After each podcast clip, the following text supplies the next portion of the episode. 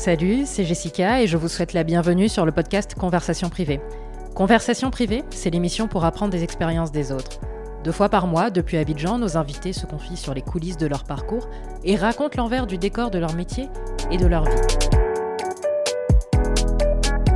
Bonjour à tous, bienvenue sur l'épisode bonus avec Mélina, Mélina Martino qui va répondre à toutes vos questions sur la négociation, la repatriation, le recrutement et même l'entrepreneuriat en Afrique. Donc je vous souhaite une très bonne écoute pour cet épisode bonus et puis je vous dis rendez-vous en septembre pour la reprise officielle de Conversation privée.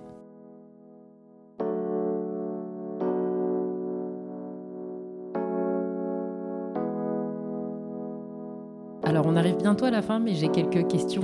Alors les questions que j'ai réservées euh, donc euh, euh, des, abonnés, ça concerne surtout la négociation. Beaucoup beaucoup beaucoup de questions sur la négociation. Un peu de repatriation, on l'a abordé un tout petit peu avant. Et puis et puis le recrutement et on en a une sur l'entrepreneuriat. Ok. Première question, comment négocier son salaire quand on veut rentrer en Afrique? Est-ce qu'il faut revoir drastiquement ses prétentions salariales pour revenir? L'Afrique, il y a plusieurs pays. On va dire que l'économie de chacun des pays euh, est complètement différente. Quand on va dans un pays tel que le Togo, bah, moi par exemple, par rapport à l'activité que je menais dans le cabinet euh, de recrutement, j'aurais pas eu le même salaire par exemple qu'en étant ici. Donc déjà, il faut avoir quand même euh, pas une connaissance de l'économie, mais de savoir voilà, est-ce que on veut euh, postuler dans une euh, plateforme tournante de l'Afrique ou bien euh, on veut aller dans un petit pays parce que finalement humainement ça nous correspond plus. Mais du coup en termes de en termes financiers ah oui il faut connaître son marché. Ça mhm. c'est évident. Et c'est pour ça que je dis que c'est important justement d'avoir toujours une personne de d'envoyer un petit message à quelqu'un pour savoir voilà est-ce que les salaires comment ils sont etc parce qu'en fait ça va nous permettre de nous ça va nous permettre de nous positionner donc sur la négociation salariale, il faut déjà connaître sa valeur. Qu'est-ce qu'on va apporter en fait finalement sur ce marché? Dans les entreprises qu'on veut ou là où on se projette, il faut euh, savoir qu'est-ce qu'on peut apporter. Ça c'est vraiment indispensable. Il faut préparer sa négociation, il faut connaître euh, son CV. Euh, quand je dis son CV, c'est vrai qu'aujourd'hui on fait un peu un CV machinalement, mais dans un CV pour moi c'est une carte d'identité en fonction des diverses entreprises dans lesquelles on postule, il va pas être tourné pareil parce qu'en termes de compétences, de, savoir-faire, de savoir-être, moi, quand j'ai voulu postuler ici, j'ai marqué tous mes pays de résidence.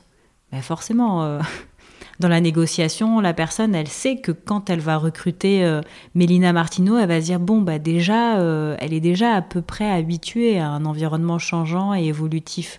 Donc, elle va pas mettre du temps, on va dire, sur de l'accompagnement. Donc en fait, tu veux dire, alors plutôt qu'écrire, euh, on peut l'écrire, mais par mhm. exemple, euh, capacité d'adaptation ou, euh, ou s'adapte facilement au changement, il faut aussi le prouver.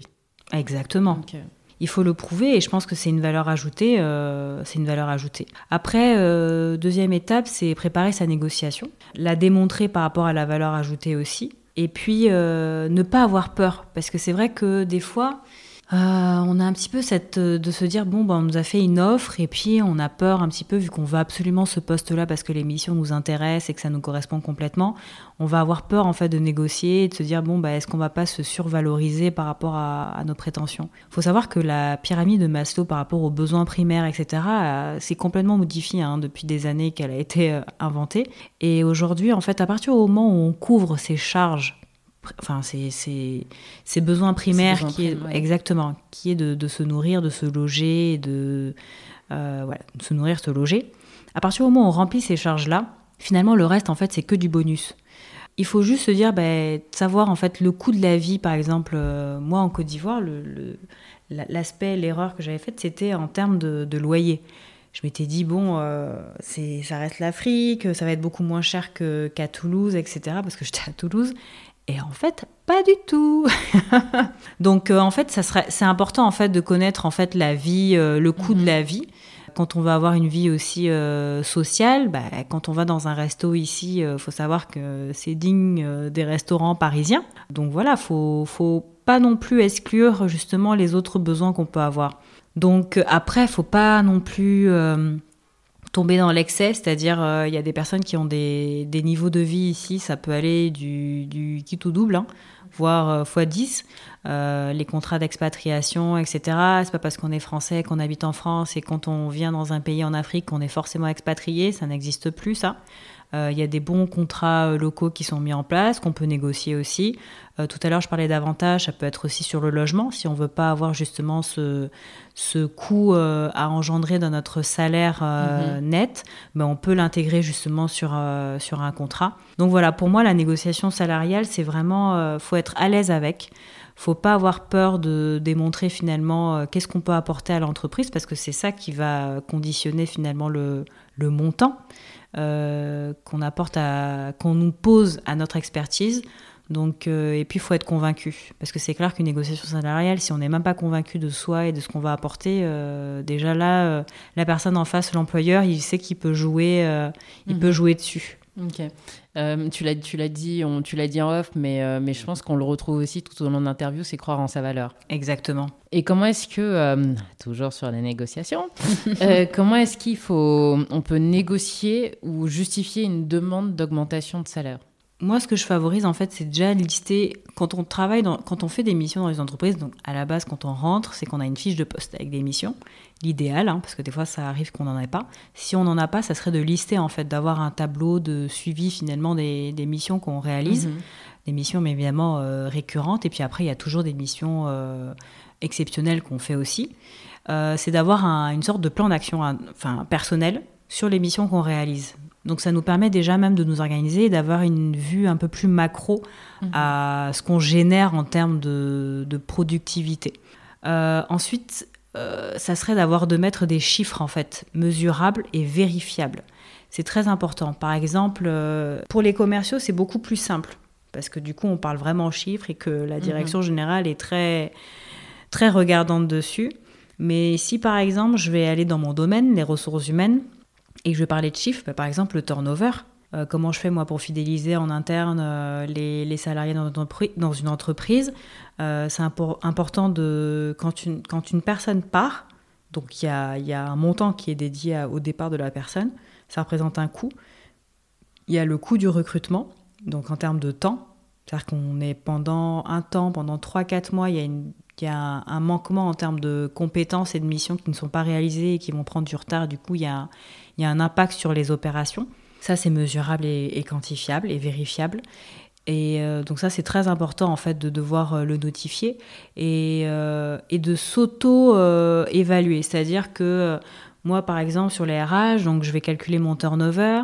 Est-ce que, par exemple, je forme les compétences clés à l'entreprise? Quel coût ça engendre? Et quel, quel domaine d'expertise ils ont qu'ils ont gagné pour pouvoir euh, développer telle ou telle activité en interne dans l'entreprise? Donc ça aussi, c'est, euh, le respect du planning de formation. Euh, la gestion de fidélisation, on parle de turnover, mais il y a aussi le, côté fidélisation. Aujourd'hui, j'ai réussi à garder une compétence clé, donc ça m'a fait gagner en termes de salaire, Vaut mieux des fois négocier des, conditions de salaire euh, que plutôt d'aller recruter une compétence qui est à l'étranger, qui va coûter beaucoup plus cher en termes de primes, en termes de salaire et d'accompagnement sur du changement, mhm. par exemple.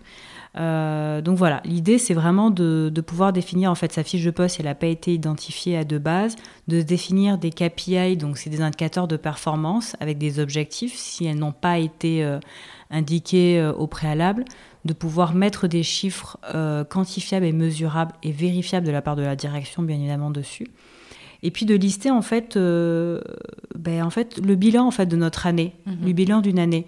Qu'est-ce que les voici les missions qui m'ont été euh, octroyées, qu'est-ce qui a marché et puis qu'est-ce qui n'a pas marché? Et ce qui n'a pas ce qui n'a pas marché, quelles sont les solutions finalement que j'ai apportées? Parce que des fois, ça ne pas spécialement à la personne. Si par exemple, euh, on nous donne en, mission de pouvoir développer, enfin, d'ouvrir un bureau à Mans, par exemple, dans la sous-région, si on n'accompagne pas dans la recherche de local et dans les dépenses qui vont, générer, qui vont être générées dues à cette, à cette stratégie, ben forcément la mission j'ai pas pu l'accomplir. Donc c'est important en fait de d'être fort de proposition sur euh, les choses sur les pas les échecs mais les, les missions qui n'ont mhm. pas été élaborées ou qui n'ont pas euh, n'ont pas réussi. Et d'être toujours dans la dans l'amélioration continue de dire ok j'ai pas pu faire ça mais qu'est-ce que j'ai proposé aussi à la direction générale en attendant de pas pouvoir réaliser ça d'être tout le temps dans la proactivité et puis euh, ben, faut pas avoir peur aussi c'est comme la négociation de salaire il faut croire en sa valeur, pareil. il faut croire en ce qu'on apporte. Il faut se dire voilà que en fait on a apporté vraiment quelque chose et mhm. que et qu'en fait ça va continuer. Si on aspire à partir au bout de trois mois, ça sert à rien de demander une négociation de, salaire. Une négociation, ouais. Et donc la personne, alors on me demande si la négociation échoue, faut-il rester ou partir? Si la négociation échoue, faut savoir aussi, faut se mettre, faut toujours faire preuve d'empathie, mhm. de savoir en fait, euh, je négocie et puis je me place à la à, la place du directeur euh, mhm. d'entreprise.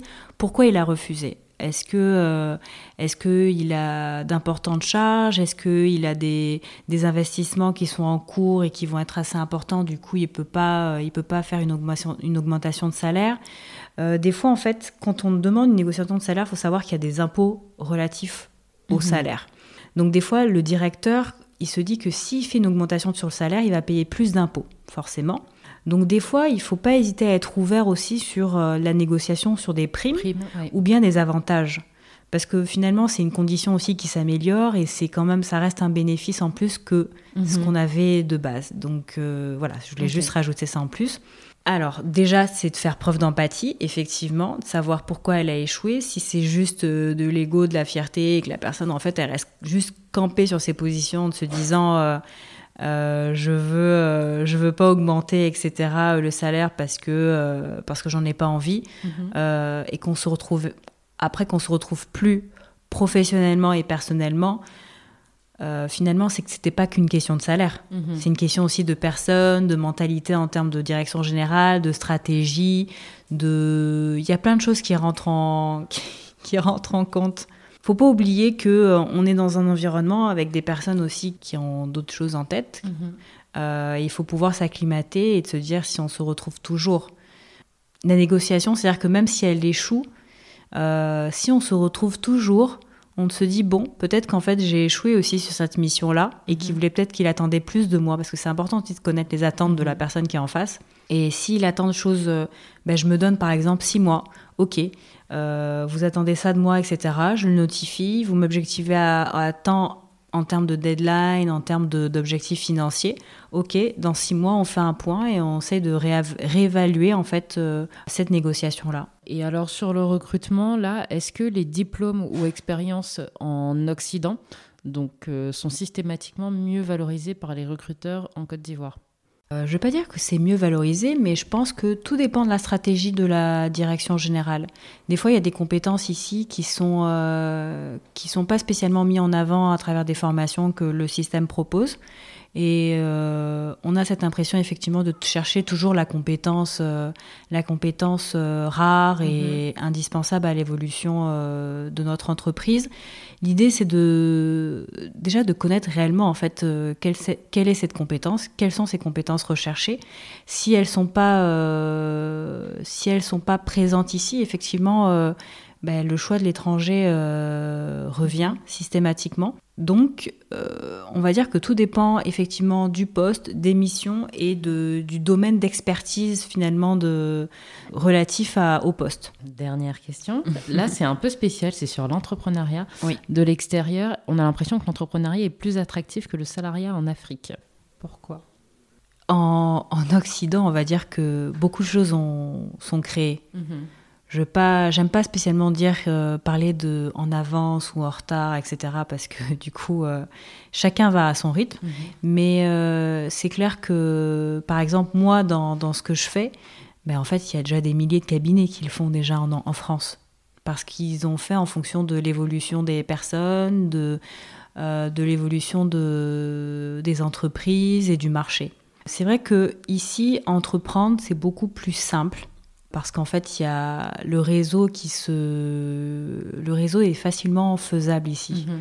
Dès qu'on connaît une personne, on est vite interconnecté entre chacun. On a toujours le côté euh, effet miroir, c'est-à-dire que quand on voit quelqu'un qui où le parcours est ressemblant, on a on a le côté euh, très humain qui est de vite s'attacher à cette personne, à ce réseau, à des personnes qui ont eu le même vécu. Euh.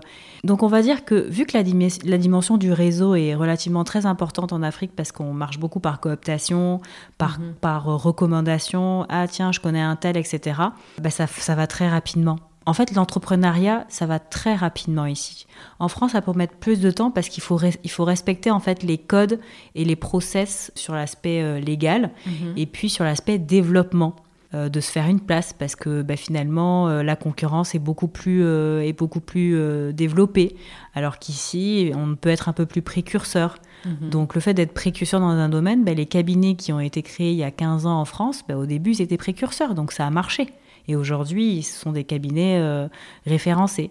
Ici, ben, en fait, il y a encore pas mal de choses à faire. Après, le, ben, le salariat, euh, ici, il y a le côté effectivement euh, dépendance. Il y a des gens qui sont faits pour être salariés, hein, même si on mhm. leur dit qu'ils vont gagner dix fois plus en entrepreneuriat.